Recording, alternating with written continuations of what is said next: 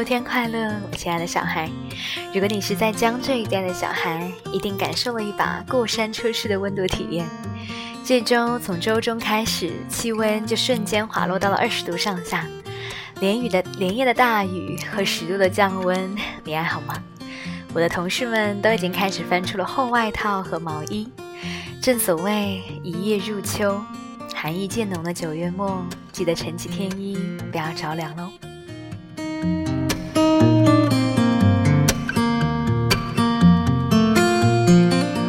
我总觉得，好像秋天到来，气温一下降，思绪就会被拉得很长。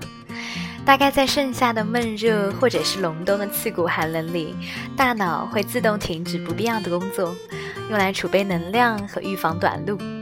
可是到了秋天，气压慢慢升高，空气干燥，天空高远，可以自如的呼吸，想象和回忆也会不停的蹦跳出来。难怪很多的影视作品和歌曲里面，都会把秋天和回忆联系在一起。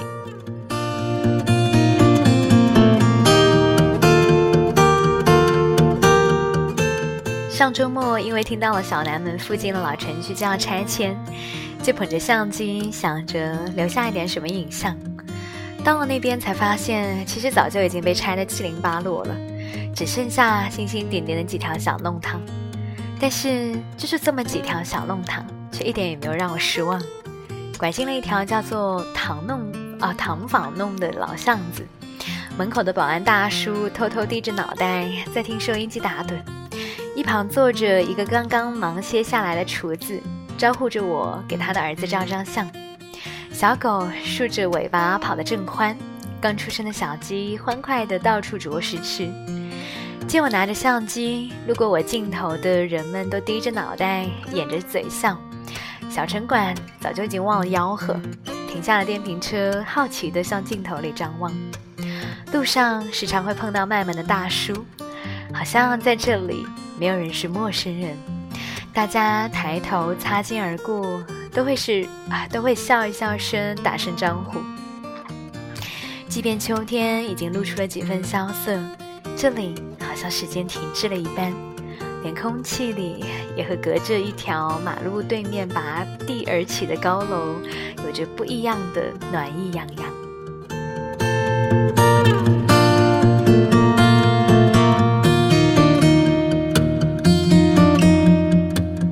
我随意的蹲在路边，看着大叔们围在一起打麻将，丝毫不介意一旁的吊车已经拆到了自家的隔壁。后来我收起相机，和朋友去四川北路附近一家的呃咖啡店碰头。一排长长的落地窗望出去，三年前我还在附近工作的时候，这里还是大片大片的老弄堂。才换了工作，一眨眼的功夫，弄堂早就被拆除的不见了踪影。朋友笑笑说：“说不定他们还挺乐意的，毕竟拆迁房的赔偿金不少。”我望着远处光秃秃的平地，心里面却有点难过。一手握着的冰淇淋吃到嘴里也觉不出甜意。二十年的光景，足以让一个城市发生天翻地覆的变化，可以让一些事情消失的杳无踪影。但是时光也告诉我们。重要的不是我们留下了什么，而是我们记住了什么。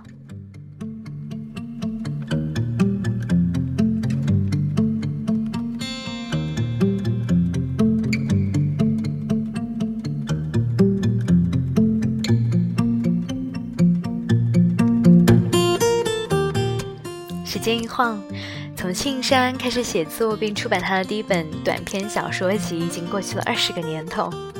最近，他重新再版了自己二十多本作品，同样是二十年的时间。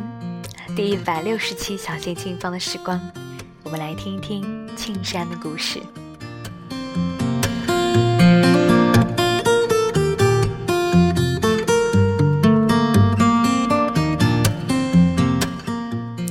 一条闪闪发光的神圣河流，愿我们在此相会。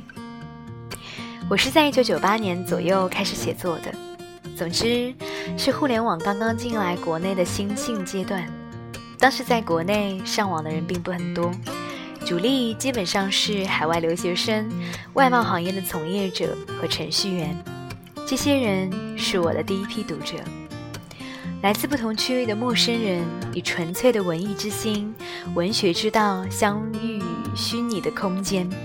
有人挥洒个性，自由的写，也有人认真的读。他们给我写来的热情的邮件，转发我的文字。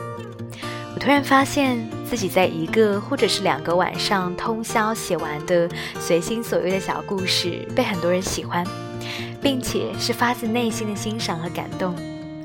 我就这样开始了写作。当时我还是一名银行的职员。两千年，有人邀请我把这些小故事整理成一本书出版，这是我的第一本书《告别薇安》。我自此决定从银行辞职，去上海。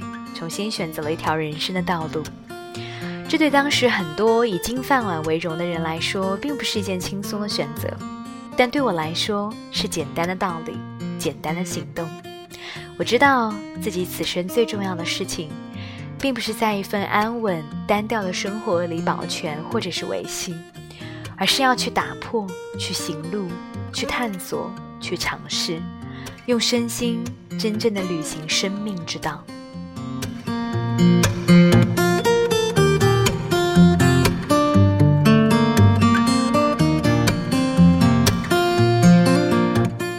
写了近二十本书，受到赞叹，饱受争议。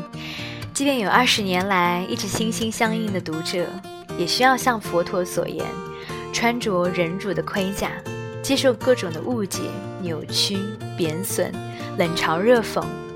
对一个以性情写作，在文字中分享自己所有真实而坦率观点与见解的作者来说，遭受这一切都是正常的。我几乎没有参与过什么公众的活动，只以自己的方式默默的写作和生活。对我来说，重要的是通过写作生活，去发现自己最终要寻找到的东西，以此来补完这一生需要面对和解决的实践议题。我把自己的探索与体悟写在了二零一九年一月出版的《夏目山谷》里面。这部作品是我二十年写作的核心。我一直在向读者介绍、推荐这本书，是因为我的写作之道的意义，至少有一半多都存在于这本书之中了。它带给了我力量，我要把力量分享给更多有缘的人。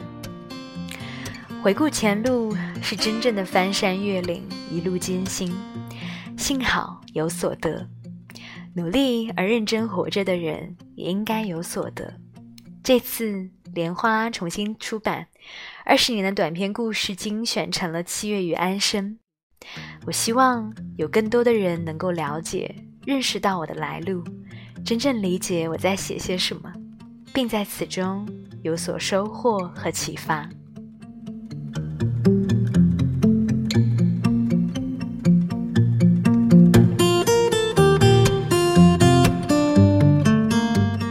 我在二零零六年以前写过很多小故事，那时的故事大多围绕着年轻生命。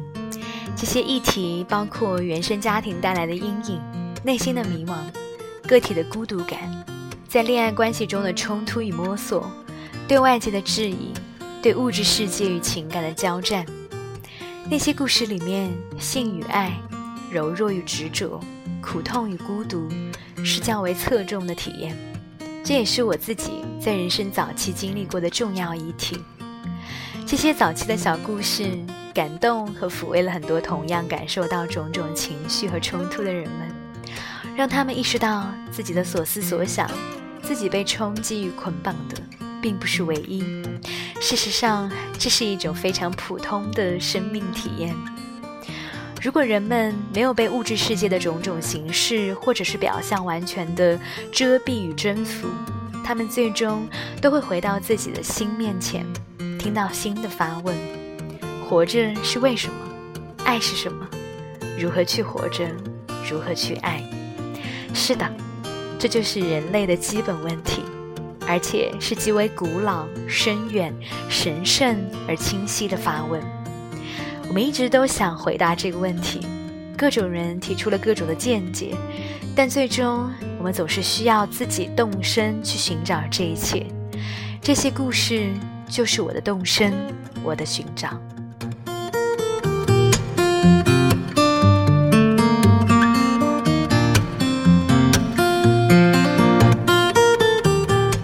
云灯先生是我在夏摩山谷之后写的，他也是这本精选集的最后一篇。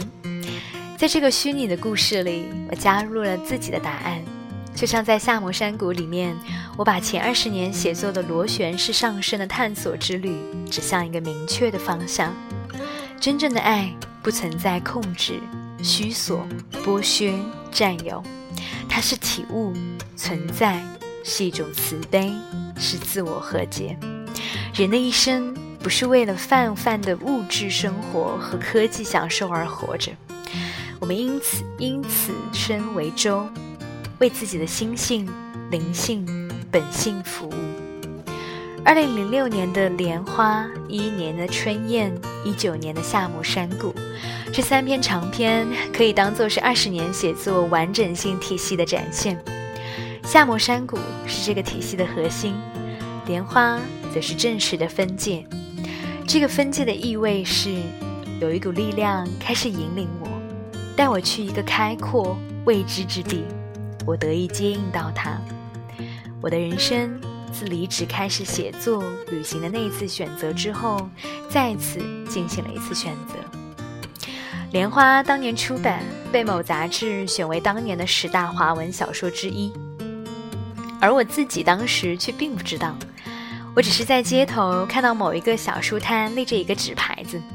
上面用手写字写着我当时的笔名“安妮宝贝”以及“莲花”。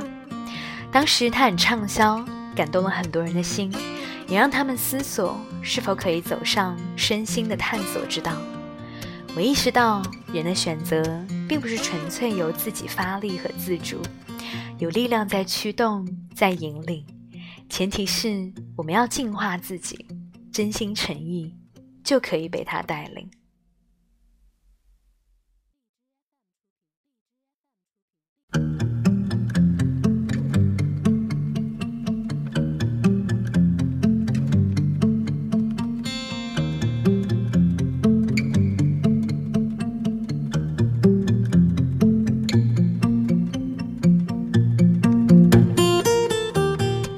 直希望有更多的年轻人来阅读《莲花》和《夏末山谷》，这并非是因为我是作者而格外的执着于自己的成果。事实上，我不执着于自己写作的任何一部作品。作品与我，如同水中写下的字，如同风中吹过的尘沙，在众多仙人与圣人的言论之下，是不足一提的。写作者们并没有新发明，每个写作者都只是在传承与流动人类古老而很久的精神与信念。哪有什么新故事、新主题？日光之下，从无新事。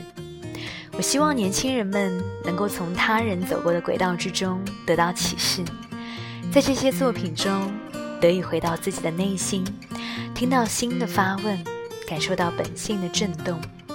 在任何一个混乱的时代，对人来说，回到自己的本性，重建自己内心的心灵架构更为重要。二十年，我的困惑，我的探索，我的表达。都在文字中暴露无遗。我是在写作中向读者敞开所有生命轨道与痕迹的那种作者。我从不伪饰或者是表演心中有过的体验与感受。虽然我很少与我的读者们见面，也不知道他们是谁，他们在哪里，但最终写作不正是向虚空开放吗？它超越了一切时间与空间，它让人的灵魂。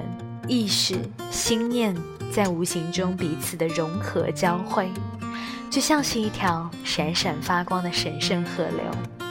愿我们在这条河流中相会。